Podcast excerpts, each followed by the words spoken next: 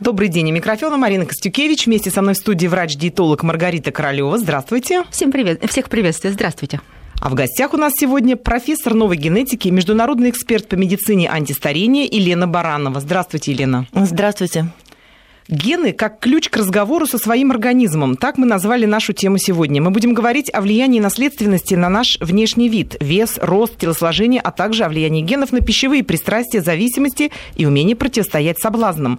Мы постараемся ответить на один из самых распространенных вопросов. Передается ли из поколения в поколение склонность к лишнему весу и можно ли обмануть природу в этом вопросе? Приглашаем к участию в разговоре всех, кто нас слушает. Телефон в студии 232 15 59, код Москвы Москвы 495. Также работает смс-портал 5533. Указывайте вести и пишите вопросы и на портал. Сразу скажу, что о влиянии генов мы говорим уже не впервые. Елена Баранова, замечательный прогрессивный врач-генетик, уже была у нас. И надо сказать, что программа тогда имела ошеломительный успех. Многие из вас писали нам о том, что не все вопросы удалось раскрыть.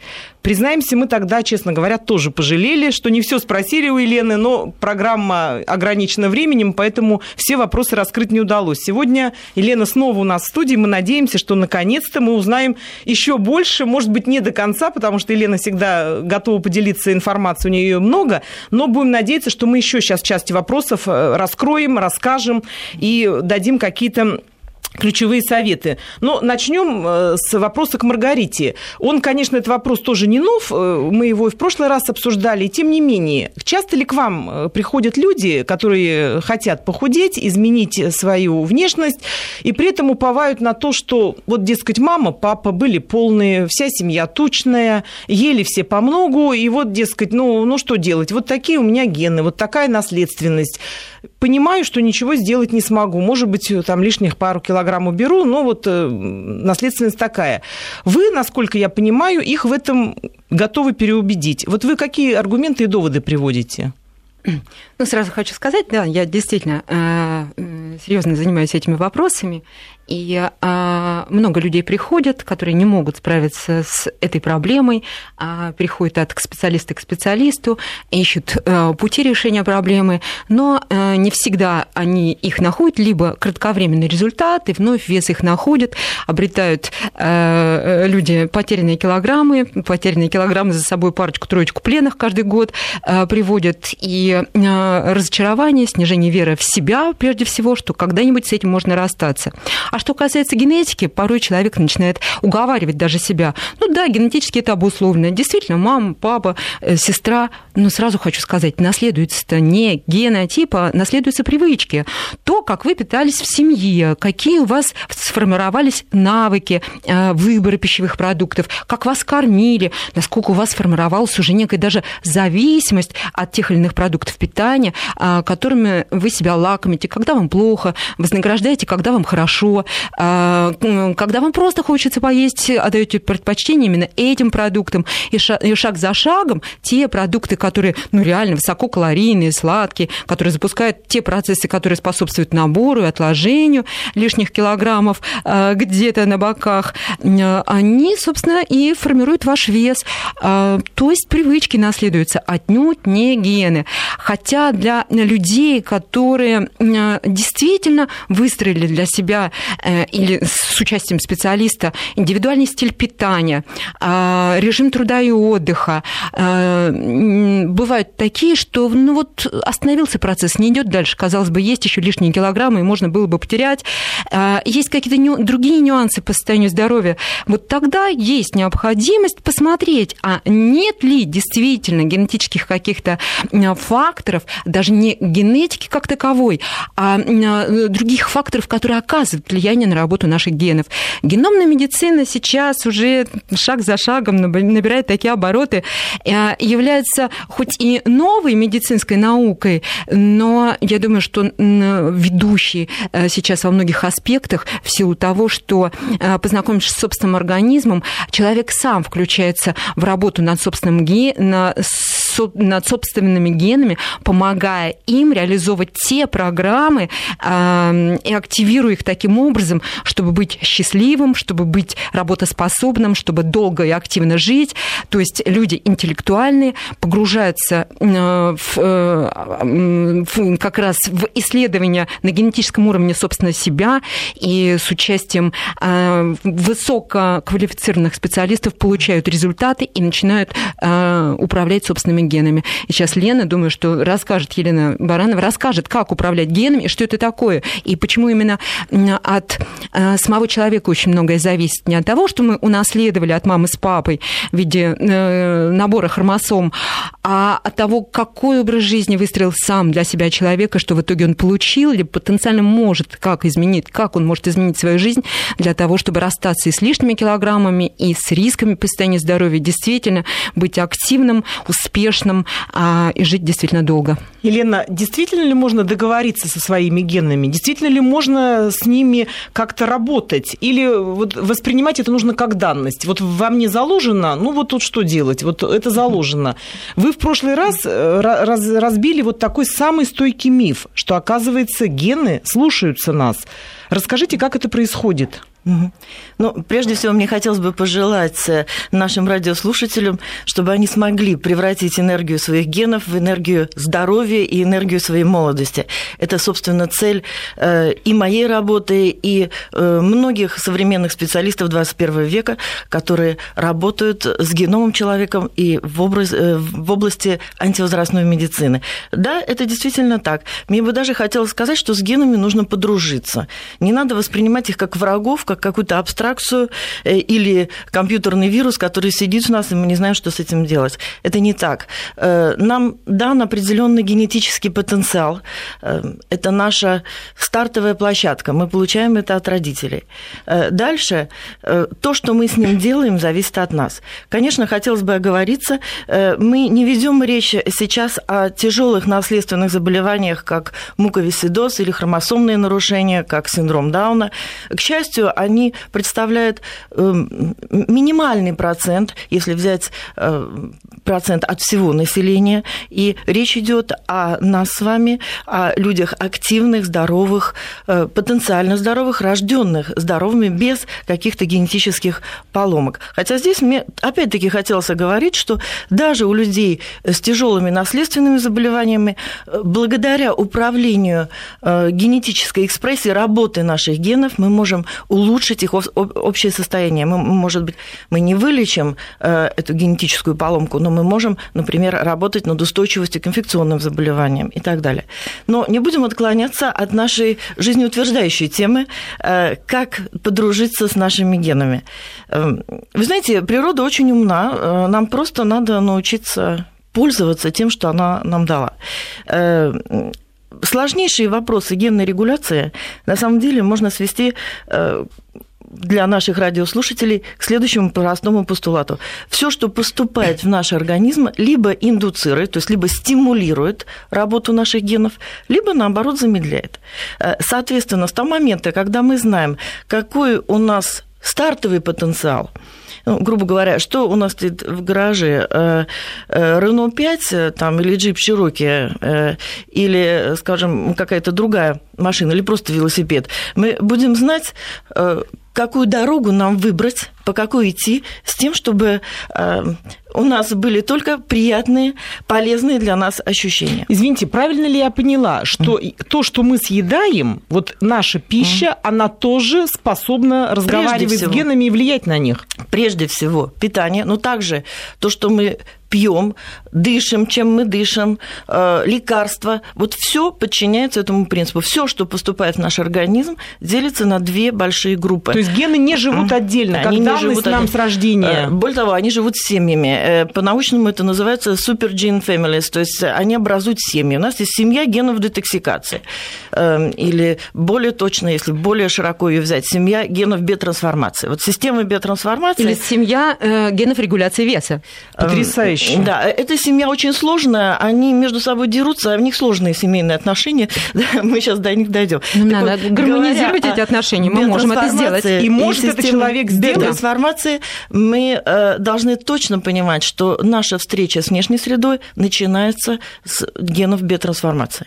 Если у вас дома есть цветы, э, там, фикусы, герань или маленький садик, или просто посмотрите в окно на улицу, увидите деревья. Так вот, э, структура генов биотрансформации, детоксикации идентична э, и у нас, и даже у растений. Что ж там говорить о млекопитающих? Настолько важна эта система. Кстати, гены биотрансформации и детоксикации играют роль также в регуляции веса и в развитии различных форм усталости.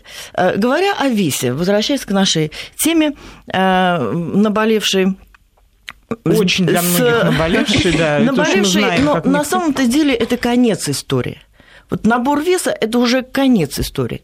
Начало истории э, гораздо раньше и выглядит совершенно иначе. К сожалению, люди устроены таким образом, что вот э, пока вот не припрет, извините, вот ничем заниматься не будем. Э, нарушение веса – это результат. Это результат нарушения обменных процессов. Э, когда мы подключаем генную регуляцию, а также гормональную регуляцию, потому что сейчас, говоря о проблемах регуляции веса, э, это, это две э, вещи, они идут параллельно. И, естественно, питание и образ жизни, который является индуктором таких вещей, мы прежде всего нормализуем и оптимизируем те обменные процессы в нашем организме, которые привели к изменениям веса. И таким образом у нас идет регуляция веса. Э, здесь есть масса различных техник. Э, одно бы хотелось подчеркнуть, не существует магических пилюль, которые так все упорно ищут. И э, да, вот самое этот... смешное, что находят они и эти находят, пилюли, да. Ну, это временное себя. явление, да. да. И, и вот вопреки этот... себе, и, вопреки здоровью. Да. И, и вот этот экскьюз, что это наследственное, вы не представляете, как часто я это слышу. Я, когда читаю лекцию врачам в Лионском университете по ожирению, сожалению, я начинаю с э, лекции, начинается, мне очень нравится этот замечательный художник, Маргарита, я знаю, вот тоже любит Батыро. Вот, знаете, там изображена фамилия, он рисовал толстушек, толстушек, толстячков. Так вот, на картине... Моя тема. Да, на картине изображена семья, толстый, мама, папа, а, детеныш, детеныш и собака. Вот понимаете, тоже и собака худая, тоже. Да? Поэтому, поэтому Художник это не придумал, он, он списал э, это. Это, это жизненный какой-то фактор. То есть вот оно наследовало, что собака тоже унаследовала от семьи плохие пищевые привычки. Понимаете, Ген? поэтому э, с генами можно эта семья точно объясняла это генетикой, конечно. Да, и собака тоже, конечно, очень в этом участвовала. Э, то есть э, именно так все и происходит. Есть, однако, если быть уж совсем точной, Э, очень маленький процент э, действительно генетически обусловленного ожирения. Э, это начинается с детства, с очень больших килограммов лишних. И тут наследственное развитие ожирения, оно выглядит иначе. То есть а, ребенок рождается уже э, у него идет набор веса весом. с детства. Угу. Есть определенные нарушения так называемых лептиновых рецепторов э, в этом гене. Когда есть поломки, то э, это может вести так. Но ну, поверьте мне, дорогие радиослушатели, это, это не 2%, это 2, 2, и 9 Просто наедают. из вас не относятся к этой группе. То есть, когда человек говорит, что у меня все были тучные бабушка, дедушка, папа, мама да. и я, то выясняется, что человек э, рос в семье, где на ночь ели картошечку угу. с грибами, с жареную, да. с огурчиками, все это с хлебушком, угу. заедали все это тортиком. Действительно, все были полные. Ну, Но потом... к генам это не имеет отношения, да? Можно, вот сказать? можно сказать так, что вот если ближе к жизни, вот человек видит, какие мама с папой, видит, что они полные, и у него, может быть, от этого портится настроение, он думает, ну, ну что вот делать, но ну, я вот родился в такой семье.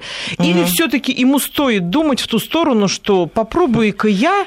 все таки изменить все-таки вот, питание, двигаться, да, начать больше, что-то изменить. Э, и много таких людей, вот. которые действительно меняют свою жизнь, жизнь своей семьи, что очень интересно. Вот ко мне недавно, как вот э, неделю назад пришла одна пациентка, она была крайне удивлена, что согласно генетическому паспорту она сильно предрасположена к тому, чтобы иметь избыточную массу тела. Она склонна к ожирению согласно генетическому паспорту. Ну, э, согласно тем генам, которые регулируют э, фактор веса. Но э, ведя здоровый образ жизни всегда, занимаясь физически, э, правильно выбирая для себя пищу, э, регулируя режим труда и отдыха, то есть ее образ жизни позволил ей э, не только иметь, но и сохранять на протяжении почти 50 лет безупречную физическую форму. Вот вам и пожалуйста. То есть, казалось бы, есть предуготовленность согласно вот э, тем генам, которые э, могли бы отвечать за реализацию этого фактора, и образ жизни, который ведет этот человек, э, сделал все для того, чтобы реализации такой не было. Да, есть и мама, есть и папа, тоже избыточный вес, э, и не только э, интуитивно человек как бы вот э, хотел жить иначе, а может быть и интуитивно хотел жить иначе, и доказал всему миру, ну или себе прежде всего, что возможно жить иначе и быть другим.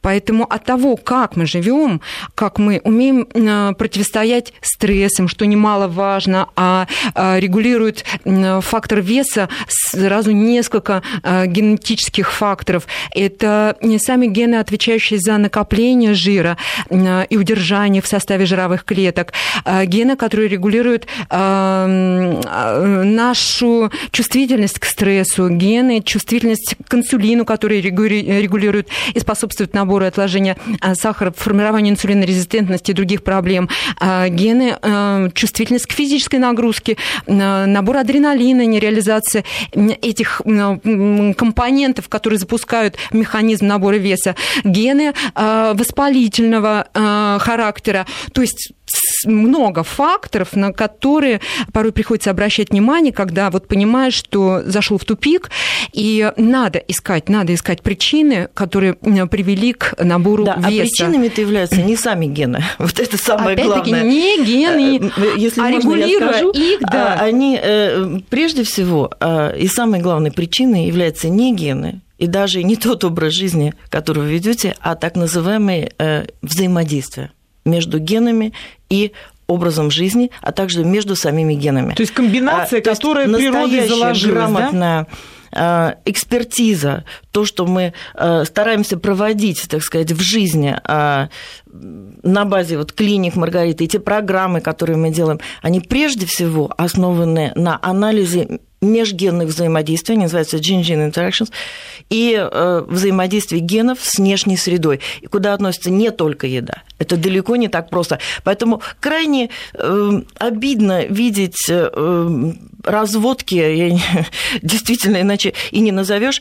Э, э, их очень много, да, да? Ходов, где да, да, написано, да. мы вам посмотрели вот гены ожирения, вот мы вам протестируем эти гены, дальше написана всякая ерунда, типа того, что этот ген делает то-то, другой ген делает это. Для этого не нужно делать генетическое тестирование, это дискредитация метода. А в конце написано, ешьте зеленые овощи, пейте красное вино и, и, и будьте счастливы. Да, да, да. Так вот, это ничего общего не имеет с настоящими рекомендациями ни по регуляции веса, ни по образу жизни, ни по э, здоровью. То есть это такая псевдодиета, да. якобы Конечно. основанная на научных а, на самом деле она вещах. не ни на чем, потому что для того, чтобы провести действительно грамотную анализ межгенных взаимодействий и взаимодействия генов с внешней средой, э, э, это для этого нужны эксперты и специалисты совершенно другого уровня, их, к сожалению, мало. Но только с помощью подобных экспертиз мы можем говорить о генной регуляции и подробных оценок. У нас есть звонок. Алла Дмитриевна, мы вас слушаем. Здравствуйте. Да, большое спасибо. Здравствуйте. Здравствуйте. Я вот по какому вопросу? Значит, многое, вот, как говорится, до того, как дозвонилась, сейчас некоторые разъяснения услышала для себя. Но, тем не менее, значит, э, вот э, было сказано, конечно, много факторов, питания и так далее. Э, значит, ребенок был в детстве, можно сказать, дистрофиком. Вот, а, значит, вырос этот ребенок, и стал он, так сказать, ну, можно сказать, не ожирение, но, во всяком случае, близко к этим форматам. Значит, родители были тоже полными людьми. Вот, значит, как это понять? Значит, питание было, я так, насколько я на уровне бытовом, значит, питание было и для родителей, и для этого ребенка одинаковым абсолютно, потому что это было послевоенное время и так далее, и так далее. Вот, значит, э, питание было одинаковым для всех, но значит, этот фактор все равно проявился в то, в то время, когда человек вырос, и он был в смысле динамика, был в смысле динамически развитый человек, то есть нагрузки были соответствующие. Но все равно в конечном итоге вот э, проявилась полнота. Спасибо Значит, большое. Это вообще, да. мне, мне кажется, это вообще частая очень история, когда худенький ребенок, худенький подросток потом возрастает э, в взрослого человека и становится полным, таким же, как его родители, и все недоумевают, откуда что взялось. Вот я недавно, например, смотрела программу какую-то про Макса Фадеева. Показывали, где он в молодом возрасте получал какие-то призы на каких-то фестивалях. Худенький, просто да, тоненький, подросток. Худенький. Тоненький, худенький юноша. И вот сейчас это человек ну, с откровенным большим mm. весом. Вот, вот об этом, я думаю, Алла Дмитриевна и спрашивает. Как такое вот получается? Ну, очень важный критерий, какой вес был у человека в детстве и в подростковом возрасте. Если вес был э, нормальный или даже, как я понимаю, здесь заниженный, то э, приобретенные изменения – это именно приобретенные изменения, это образ жизни, который расшатал э, различные метаболические пути и обмен веществ. Скорее всего, потому как э, рассказывает Дама, Дмитриевна, да. это инсулиновый обмен, обмен инсулина. Ага. Это то, с чем мы Или имеем дело регулярно, так как инсулинорезистентность, скрытая инсулинорезистентность, ее регулярно пропускают в диагностике, э, так как э, при инсулинорезистентности сахар может быть по верхней границе нормы, поэтому э, человек, сдавая анализы, ему, как правило, не смотрят инсулин, забывают, ему смотрят сахар и говорят, ну что, у вас нормальный сахар и все такое. То есть инсулин и сахар – это разные анализы? Это, это, это разные Конечно. вещи. Инсулин – это гормон, так, начнем с этого для начала. Вот это очень Он важный момент, потому что многие действительно делают сахара. на сахар и все. Потом Маргарита совершенно правильно точно отметила серотониновый обмен. Э, дело в том, что рецепторы серотонина, отвечающие за нашу чувствительность к серотонину и определяющие, как много нам нужно его выработать. Что такое серотонин? Серотонин – это э, Радость, удовольствие.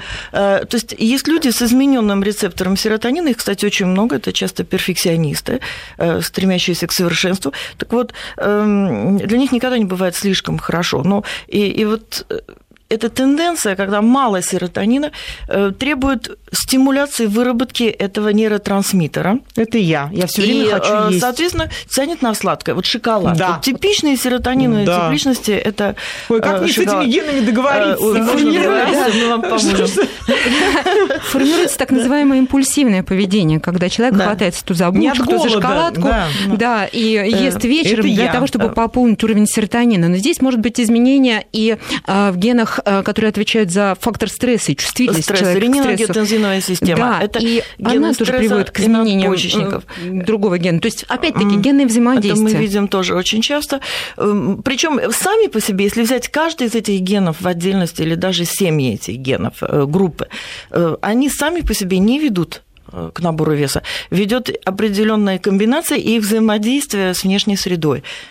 Безусловно, э, очень важный вопрос – это психологический климат и факторы, которые могли привести к подобным состояниям, так как стресс в наше время э, уже в 20 веке вышел на первое место как индуцирующий фактор, провоцирующий фактор различных нарушений, в том числе и веса.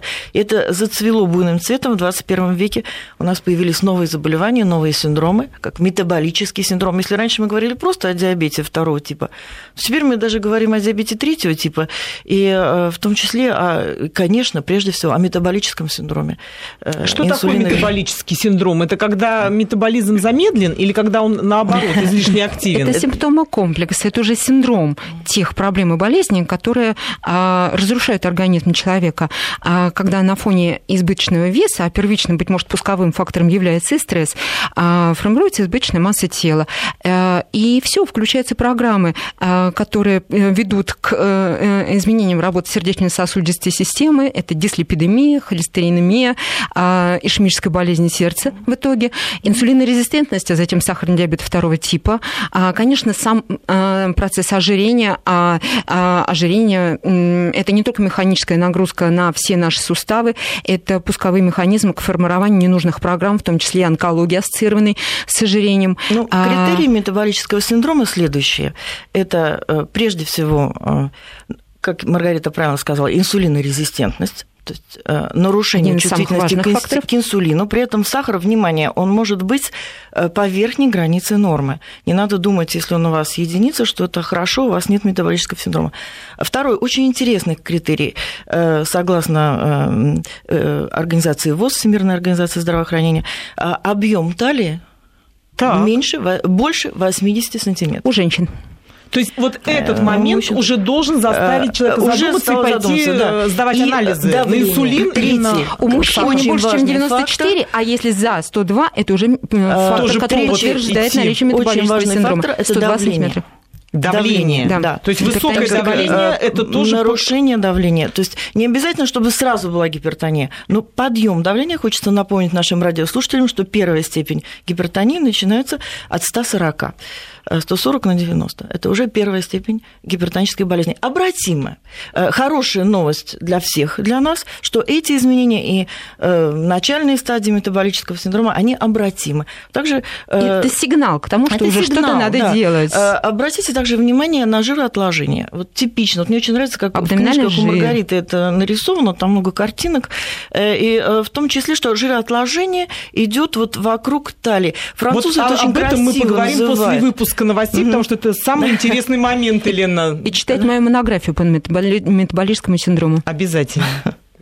Мне дают И мы продолжаем. У микрофона Марина Костюкевич. Вместе со мной в студии врач-диетолог Маргарита Королева. А в гостях у нас сегодня профессор новой генетики, международный эксперт по медицине антистарения Елена Баранова. Гены как ключ к разговору со своим организмом. Так мы назвали нашу тему сегодня и говорим о том, насколько влияют гены и наследственность на наш внешний вид и на наш внутренний мир. Телефоны в студии 232 15 59, код Москвы 495. Звоните нам, задавайте свои вопросы. И смс-портал также работает 5533. Указывайте вести. Перед тем, как мы ушли на новости, Елена сохранила интригу. Она говорила о том, что за талия должна быть у человека, какой размер э, жировых отложений должен нас насторожить, и как обратить внимание на то, что с нами что-то происходит не так, и не начать в этом обвинять гены. Елена, вам слово. Я просто хочу договорить, что у французов, которые находят замечательное определение различным изменениям в организме, очень нежно называют называется отложение жира на талии, это звучит как «пуанье дамур». То есть это э, в переводе значит как «ручки любви». То есть это те жировые валики, которые так э, удобно держать, за которые можно ухватиться э, и в моменты, так сказать, ласки. То есть, понимаете, везде можно найти свои плюсы. Вот этому нам нужно учиться у французов, и поэтому, наверное, давайте поговорим не просто, какие изменения изменения, болезни и так далее э, бывают э, при э, нарушениях генной регуляции, а то, что, а то о чем и прежде всего самое интересное, что нам надо делать для того, чтобы это не произошло. Э, да, и если кого-то устраивают валенки, ради бога, что называется, да, это, ну, это выбор человека. Это выбор каждого Кому-то это нравится, действительно. Но абдоминальный жир – это риски всегда, и риски в отношении формирования метаболического да. синдрома в том числе. Поэтому То валики валиками... Умилять валиков, да, надо понимать, Конечно, что надо, надо этим работать. Позвольте напомнить, особенно мужской части э, населения, что это еще и снижение выработки тестостерона. Э, поэтому не надо все, э, так сказать, упрощать. упрощать. Э, это выглядит несколько сложнее, не говоря уже там об отеках и прочих всяких Гипертонии, вещах. Гипертонии, Вот, знаете, вот правда, вот сегодня весенний хороший солнечный день, с утра, по крайней мере, был. Хочется поговорить именно о весне, о любви, о радости и как наши гены могут помогать именно в этом. Давайте поговорим. Потому вот... что, честно говоря, мне как специалисту именно в области новой генетики, генетики, антивозрастной медицины, э, особенно неприятно слушать, что каждый раз гены ассоциируются с болезнями. Это не так.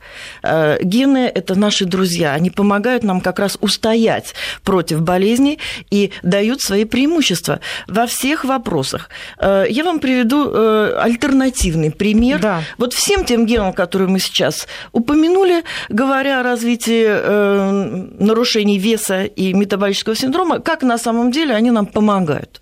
Э, например, гены стресса, гены ренин-ангиотензиновой системы.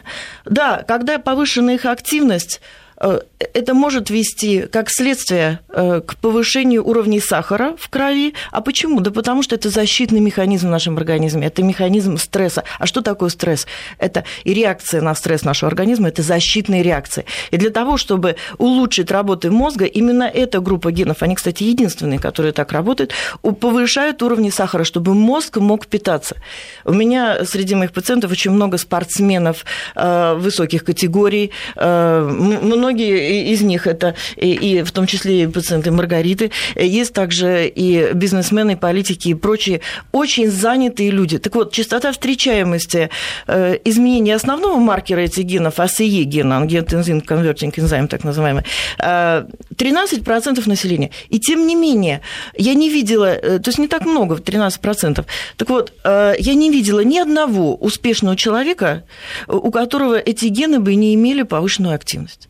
Угу. То есть это и быстрота реакции, а, и как физической, так и ментальной. Это умение принимать решения. Э, это умение идти вперед. Поэтому, видите, как а не все просто. можно это как-то у себя, помочь конечно, своим генам? Тренировать, да, да тренировать. Конечно, да. тренироваться. Вы понимаете, посмотрите, мы говорим о генах, а люди, которые ходят и не ходят в спортивный зал, у них одинаковые, допустим, если взять два, двух людей с одинаковыми параметрами мышечными, там ростовесовыми, один будет ходить на тренировки, а другой нет. Да. Естественно, они будут выглядеть по-разному. Э, то же самое с генами. Не, не надо их э, э, изолировать от э, всего тела и организма. Нужно так, чтобы все работало в комплексе. Это было, шла речь о системе стресса. Теперь о серотонине, который мы затронули. Да, изменение серотонинового рецептора требует повышенной выработки серотонина для того, чтобы пошла реакция удовольствия. Но люди с измененным серотониновым рецептором, это мои личные наблюдения вот уже за более чем 20 лет консультаций, так вот, э, люди с измененным серотониновым рецептором, они перфекционисты, они стремятся к идеалу. Вот для них никогда не бывает все хорошо. Вот не бывает. Бывает неплохо, но можно еще лучше. Это особенно, если идет в сочетании с изменениями генов э, стресса, то это такие моторчики, которые э, работают как дизель в Заполярье, понимаете, будут выполнять любые рекомендации, да? и будут, будут делать все идеально. Из них получаются замечательные дизайнеры, прекрасные исполнители. То есть, если у руководителя есть такой человек в команде, он может спать спокойно, э, так как этот человек перфекционист делает все, что от него зависящее, чтобы довести проект. Но он как-то э, может успокоить эту активизацию, этот человек. Дайте ему шоколадку в 4-5 часов, когда это безвредно достаточно. Ну, или если человеку больше 35-40, когда работа генов начинает снижаться, экспрессия генов у нас у всех начинает снижаться в этом возрасте, э, ее нужно стимулировать. Добро пожаловать на э, наши консультации. На консультации и регуляции. И регуляции. Кстати, сейчас идет сезон. Вот сейчас идет сезон генных регуляций. У нас идет масса программ, э, комплексных программ по генной регуляции для их осуществления, для того, чтобы, так сказать, взбодрить наши гены Э, и чтобы они заработали э, еще более активно. У нас все, есть звонок. Все начинается, программ, да, mm. все начинается с программ детоксикации а, То организма очищение. для uh того, чтобы воздействовать, активизировать э, первую и вторую фазу детоксикации uh на клеточном уровне. Екатерина, uh мы вас слушаем. А, Добрый Пожалуйста, день. скажите, вы говорите о сахарном диабете, но бывает же и не сахарный диабет. Вот объясните, что такое не сахарный диабет. И еще второй вопрос. Некоторые врачи допускают норму талии 88. Как это вы относитесь к этому. Спасибо большое, Екатерина. Вот это как раз э, к тому, о чем мы говорили ранее. Угу. Талия 88. Некоторые врачи, вот как Допускай. говорит Екатерина, допускают. Ну, рост также важен, понимаете? Э, если а, рост 150, Италия 88, это совсем не так, как рост 2 метра. Италия 88. Все и опять же, мужчина или женщина. Антропометрические данные, определение состава тела человека и определение наличия и количества абдоминального жира. Пока что подтвердит наличие или отсутствие уже формирующегося метаболического синдрома и того самого абдоминального жира, который может потенциально нарушить э, ну, разные процессы в организме, привести к патологии и к проблемам. А ну, что то есть касается... стремиться надо к 80 сантиметрам.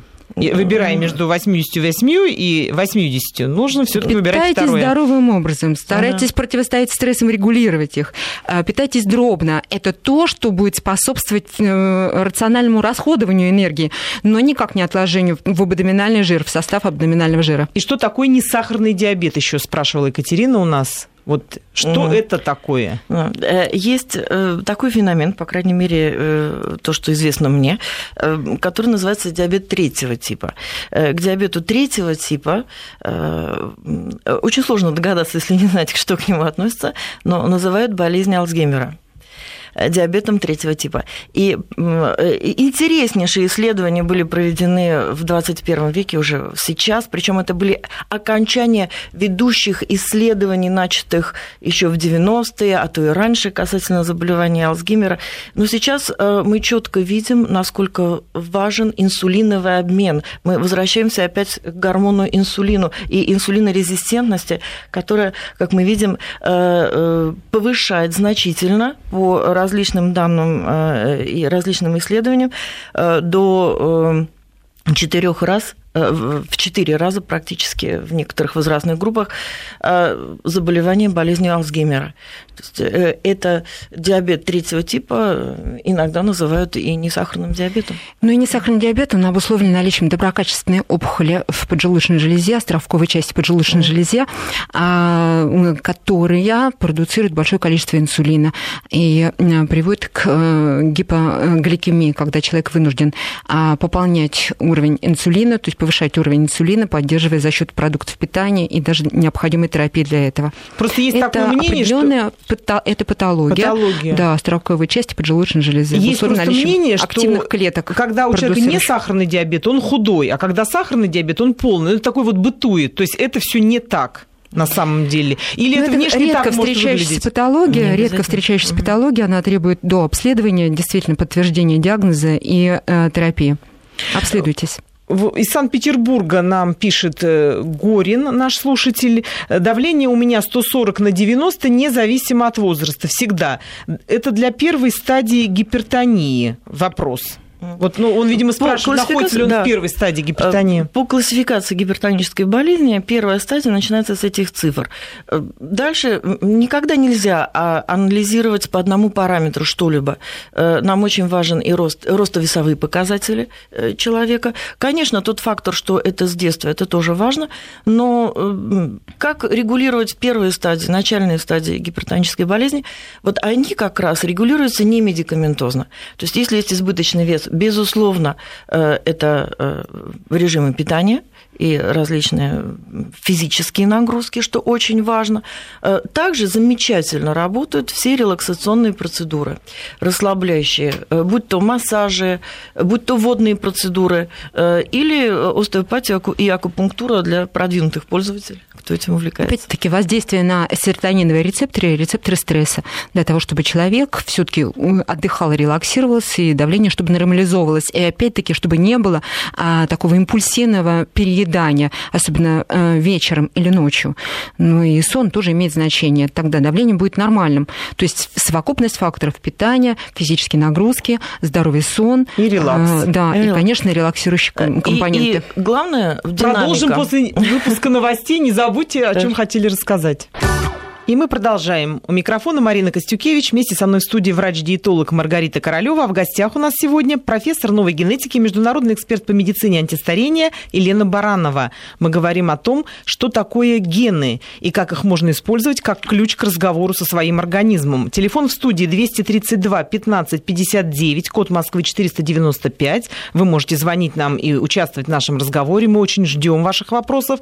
Работает также смс-портал 5533. Указывайте записывайте вести и разговаривайте с нами с помощью смс-сообщений. Кстати, у нас есть несколько смс, которые как раз подходят в, по, по теме нашего разговора.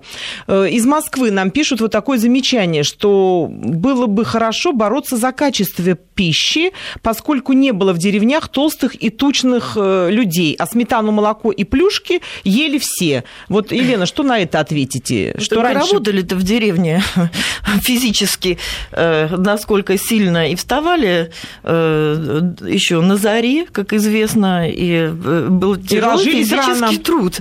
Да, то есть и жили совершенно по другим биологическим ритмам, биологическим часам. Да, и, и я хочу, вы знаете, привести один пример, как раз связанный с питанием, в том числе с его качеством.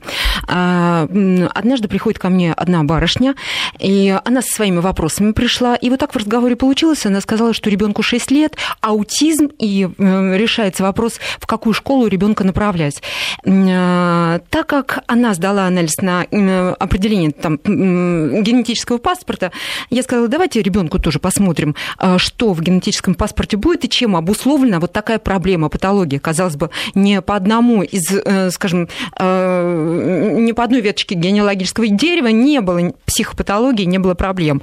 И в данной ситуации вот такая ситуация. Оказалось, что э, ребенок жил в семье очень деловых, занятых родителей. И как эстафетная палочка передавался от, одного, от одной няни к другой. Ребенок любил фастфуд, бутербродики и с удовольствием ел такие продукты, как преимущественные продукты в составе его питания. То есть а, не было вот той домашней кухни традиционной, которая даст все необходимое для того, чтобы а, формировался этот маленький организм.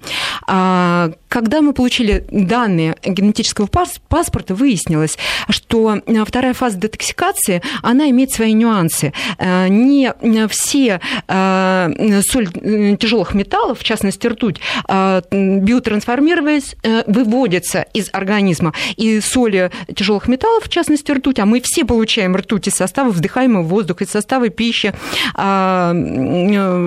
организм легко справляется с э, токсичными компонентами и выводят. А в данной ситуации у ребенка в мозговых структурах накапливались э, соли ртути, эти элементы тяжелых металлов и давали такую симптоматику. Поэтому, выстроив питание, сделав его рациональным, проводя серьезную микронутрициотерапию, то есть курсами назначения витамина, э, витамины группы В, В2, фолиевая кислота, э, работа уже с э, психологами, логопедами позволила ребенку абсолютно адаптироваться к социуму, учиться в нормальной школе и уйти от проблем. Вот каким образом питание оказывает влияние на формирование молоденького организма, дает такую симптоматику, когда уже ставятся диагнозы и, по сути, безысходно исходность уже этой ситуации, э, жизнь ребенка предопределена. Вот я, кстати, всегда привожу вот в этом плане пример э, певицы Валерии. Вот если смотреть на ее родителей, ведь они полные не люди, полные да, люди полные крупные, люди. достаточно такие вот э, люди в, в полном весе. Но она абсолютно худенькая, всегда пример стройности. Ведь человек родила троих детей. Возраст у нее уже не 25 лет ей. И, и стрессы у нее нее были, это всем известно. И тем не менее человек сумел изменить вот эту вот, э, ну, возможную какую-то предрасположенность. Вот это, по-моему, такой гениальный пример тому, о чем мы сегодня с вами говорим. Как можно договориться да. с генами, да, и, и как можно противостоять любым проблемам, да. которые могли бы мы иметь. Елена, не могу не спросить угу. вас э, о том, о чем сейчас очень многие пишут СМИ. Оказывается, ученые, ну, как правило, это какие-то зарубежные ученые выявили, что 60% генов закладывает отец, и 40% закладывает мама. Вот насколько это правда, и говорит ли это о том, что если отец худой, э, и сложение, телосложение у него такое худосочное, то больше гарантий, что ребенок будет худощавым, и наоборот. Вот правда ли это? Ну, э, это несколько странная информация. Дело в том, что э, если оценивать генетический материал в целом, то мы получаем от матери больше ДНК, чем от отца. Это обусловлено передачей митохондриальной ДНК, содержащихся в митохондриях. Э, дело в том, что при оплодотворении происходит слияние сперматозоида с овоцитом, то есть двух половых клеток, и митохондрии – это эм, структуры клеток, отвечающие за энергию, за выработку энергии, и они находятся только в овоцитах. И именно с помощью митохондриальной ДНК э, мы можем отследить, между прочим, перенаселение различных народов, так как она э, э, наследуется только по женской линии, точно так же, как хромосома Y наследуется только по мужской линии, и по ней мы тоже можем отследить переселение народов, чем занимается филогенетика, отдельная наука о происхождении людей людей на Земле. То есть э, сколько детей иметь, это тоже может передаваться по наследству, желание того, много я рожать еще мало. больше удивлюсь, если скажу, что Адам и Ева, у них разница в возрасте была примерно 20 тысяч лет. Дело в том, что кто такие Адам и Ева с научной точки зрения? Это люди, которые оставили после себя больше всего потомства, которые мы можем отследить как раз по митохондриальной ДНК в случае Евы и э, по хромосоме Y э, в случае Адама. Э, но тут хочется внести некоторую сумятицу. Дело в том, что похоже, что Адамов было два, так как существует два разных типа, внешне, по крайней мере, это выглядит по-разному, хромосом Y. Э, поэтому тут есть над чем подумать. Э, однако, возвращаясь к нашей теме и не вводя вас вдали филогенетики, э, хотелось бы сказать, что Маргарита привела замечательный пример об отравлении ртутью. Дело в том, что это то, что мы видим очень часто. За детокс ртути, так же, как вообще за детокс, в нашем организме отвечает определенная важнейшая группа генов, гены биотрансформации фазы 2. Э, так вот, мы, они всегда тестируются в программах и в генетических паспортах, сделанных грамотно. Э, Причем должна тестироваться вся группа. Э, хочу сказать, что 48% населения имеют измененный ген, в измененной форме, который как раз отвечает за детокс ртути. То есть, грубо говоря, примерно половина населения может выводить ртуть опираясь на свои генетические особенности, а другая половина вообще не может э, выводить ртуть. Э, заболевания, которые за этим стоят, это не только аутизм, э, который был приведен, да, Алцгеймера, но это различные виды хронических интоксикаций, это и различные формы паркинсонизма.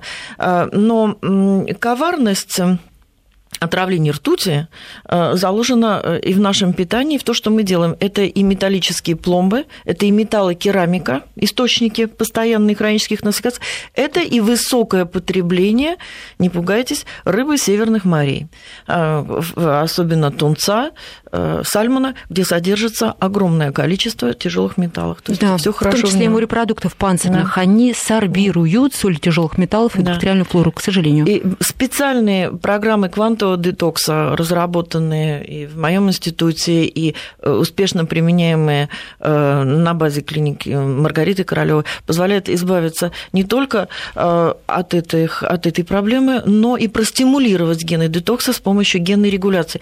Сейчас сезон, надо подумать о биотрансформации. Вот детокса. если мы говорим ближе, что называется, к жизни, наверное, не mm. все могут это сделать, mm. но вот вообще многие просто не живут, например, в Москве, да, это угу. очень сложно сделать, поскольку у нас программа угу. заканчивается. Вот если коротко, на что должен человек обратить внимание, глядя на своего ребенка, глядя на своих родителей, что его должно насторожить? Вот что он должен увидеть, не будучи врачом, тем более не будучи генетиком, на что стоит э, посмотреть, чтобы понять, что что-то не так в его роду? В роду, не знаю, но когда смотришь на ребенка, ну, прежде всего надо смотреть, в хорошем ли он настроении, насколько он активен, насколько он двигается э, и как он спит. Вот э, это э, основные критерии, потому что дети, в отличие от взрослых, они не скрывают это, по ним очень заметно и проявление усталости, и нарушение сна, и снижение физической активности. Потому что нормальный ребенок, здоровый ребенок – это активный ребенок. Э, если есть какие-то нарушения активности или проявления усталости, тогда стоит задуматься, э, конечно, о, э, о том, с чем они могут быть связаны. Будущая мама, будучи беременной, если коротко, может как-то повлиять на генетику? Конечно. Более того, именно в России родилась замечательная программа, которая называлась «Генетический паспорт беременности». Она была предложена в 90-е годы и успешно выполняется на базе института Отто, это Академия наук, наук э, Петербург. То есть это... Это официальная программа, собственно, а, откуда дальше пошло понятие генетического паспорта. Угу. Мы надеемся, что сегодня мы помогли вам в чем-то разобраться, о чем-то задуматься и, может быть, прийти к каким-то выводам, может быть, продолжать изучать себя в этом э, направлении, потому что наши гены, наша наследственность – это то, что интересует всех и каждого, и мы всегда об этом задумываемся, и глядя на своих родителей, и глядя на своих детей, может быть, и бабушек, и дедушек, у кого-то есть прабабушки и прадедушки, и исходя из их данных тоже. Спасибо большое за внимание. Встретимся в следующее воскресенье. Здоровья всем. До встречи. Всего доброго. До свидания.